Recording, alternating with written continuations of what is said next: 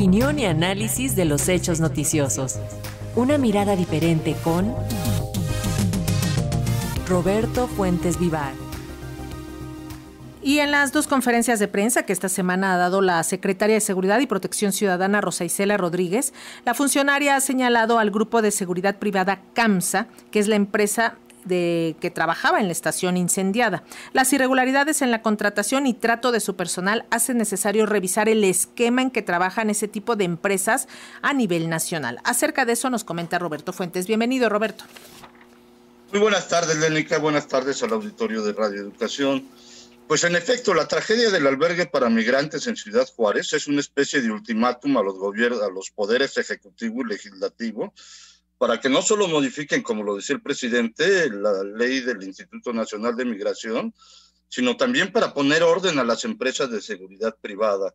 Eh, nada más como un comentario, vale la pena mencionar que en ambos casos, tanto la ley de migración como la ley de seguridad privada, fueron eh, herencia del Vicente Fox.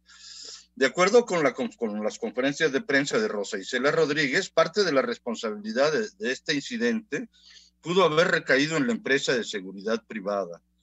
Eh, pero este caso precisamente debe ser una lección para ir más allá, pues la actual ley data de 2006 y desde hace más de un año se realizaron las modificaciones constitucionales y ya debería de haberse elaborado una nueva ley en la materia de seguridad privada. De hecho, en México existen dos organismos de empresas de seguridad privada, el Consejo Mexicano de Seguridad Privada y la Asociación Mexicana de Empresas de Seguridad Privada. Y ambos han exigido ya una ley que permita poner fin a la clandestinidad, pues se calcula que entre 30 y 50% de las compañías que se dedican a brindar este servicio operan con irregularidades. Nada más como ejemplo, el pasado lunes, unas horas antes de los hechos ocurridos en Ciudad Juárez, la Asociación Mexicana de Empresas de Seguridad Privada presentó un estudio sobre este sector en América Latina.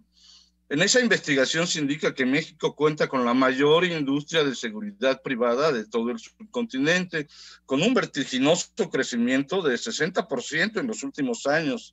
Y entre otros datos menciona que en México hay más de 4.300 empresas, de las cuales solo 2.700 cuentan con licencia federal o con permisos estatales o, o municipales. En general, todo este sector aporta el 1.3% del PIB y genera más de un millón de empleos directos. Sin embargo, en materia de profesionalización, México está muy por debajo, por ejemplo, de Colombia, que es el que cuenta con mayores sistemas de, de capacitación. De hecho, la principal empresa de seguridad privada en México, Multisistemas de Seguridad Industrial, considera que en nuestro país 98% del sector de la seguridad privada está compuesto por empresas patito, que cobran muy barato, sin prestaciones para sus trabajadores, pagan salarios muy bajos de hasta menos de 4 mil pesos mensuales. El Consejo Nacional de Seguridad Privada considera que en México trabajan alrededor de 6 mil empresas de este tipo, eh, las cuales cuentan con alrededor de 500 mil guardias. Acerca de los sueldos, INDED, una empresa dedicada a la investigación del mercado laboral, calcula que el sueldo promedio de los guardias privados es de 7.500 pesos mensuales, mientras que otra empresa de este ramo, Talent, ubica el promedio en 6 mil pesos mensuales. De acuerdo con los datos oficiales, los trabajadores registrados eh, en empresas de protección y custodia ante el IMSS suman 500 mil, que significan 2% de la planta laboral del país, pero en, este sector, pero en este sector la informalidad llega a casi 50%.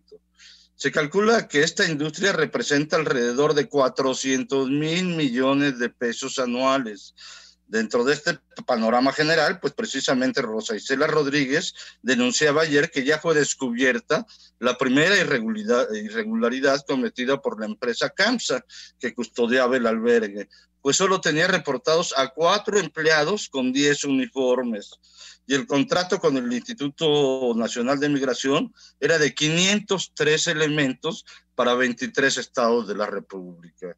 En síntesis, la tragedia de Juárez es un llamado urgente eh, para poner orden en las empresas de seguridad privada y máxime cuando son contratadas por el gobierno. dice el filósofo del metro, seguridad privada no, no debe significar privar de la seguridad. Muchísimas gracias Roberto, muy buenas tardes.